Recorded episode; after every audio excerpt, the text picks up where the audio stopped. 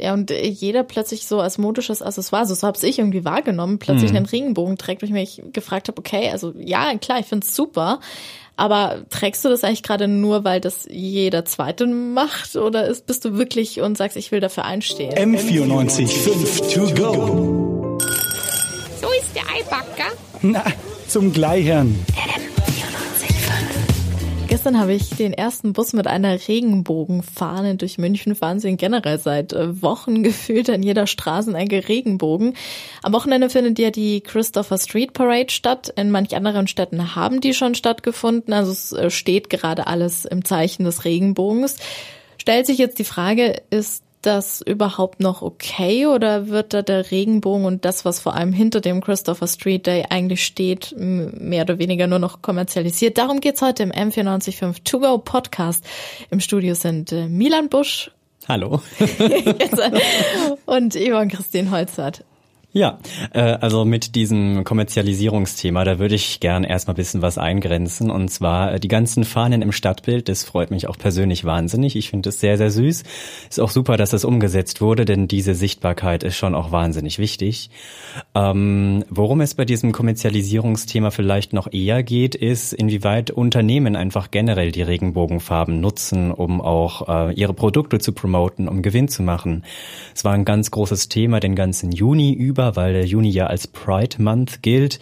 Und da hat man das zum Beispiel in den sozialen Medien auch ganz groß gesehen, dass jedes Unternehmen sein Logo auf Regenbogenfarben umgeändert hat und überall Kampagnen waren.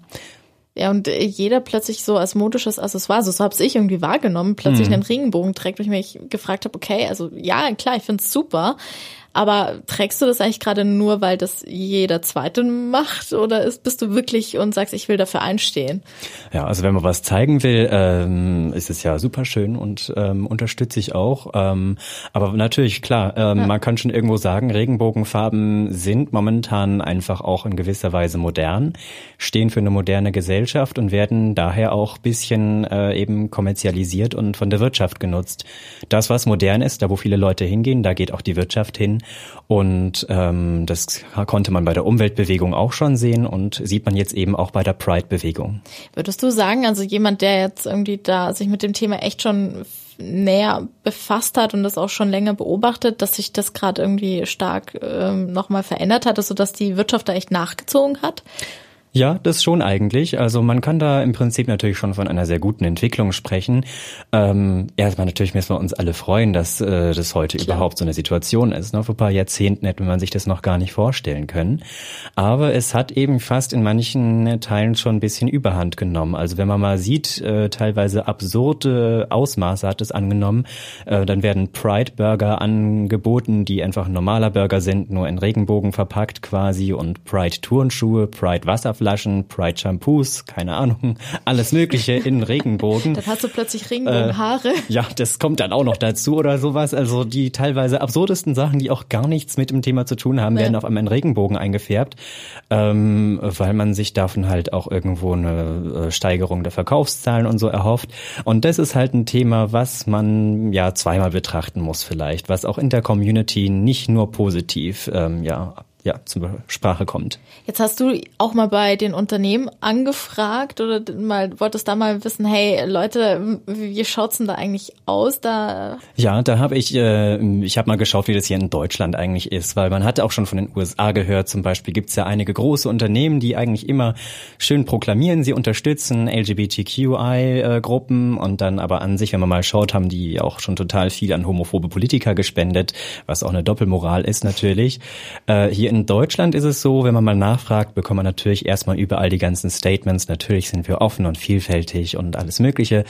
Ähm, äh, Rewe zum Beispiel sieht sich da als ganz gutes Beispiel aber, denn die haben auch tatsächlich eine Gruppe für ihre Beschäftigten, ähm, die LGBTQ-Leute sind und ähm, außerdem spenden sie auch ähm, Teile eben ihrer Erlöse auch zum Beispiel an die Pride Parade. Und das sind, finde ich, zwei wichtige Aspekte, wenn man mal so versucht, das Engagement von von Unternehmen wirklich zu beurteilen. Erstens haben die äh, Gruppen auch für ihre eigenen Beschäftigten, die zum Beispiel schwul oder lesbisch sind. Und zweitens auch äh, spenden die auch wirklich ihr Geld teilweise an Aktionen oder Gruppierungen in dem Bereich. Aber in dem Kontext muss man auch sagen, dass ähm, viele oder Unternehmen auch ähm, sagen, dass sie durchaus merken, selbst wenn sie als Unternehmen vielleicht sehr fördernd nach außen treten, doch aber auch innerhalb schon ordentlich noch Ressentiments vorhanden sind und äh, da die Einstellung vielleicht der, der agierenden Person, was dann auch wieder so, so paradox ist, äh, total eigentlich kontra der ganzen Regenbogenmaschinerie äh, sind, obwohl sie die komplett nach außen fahren.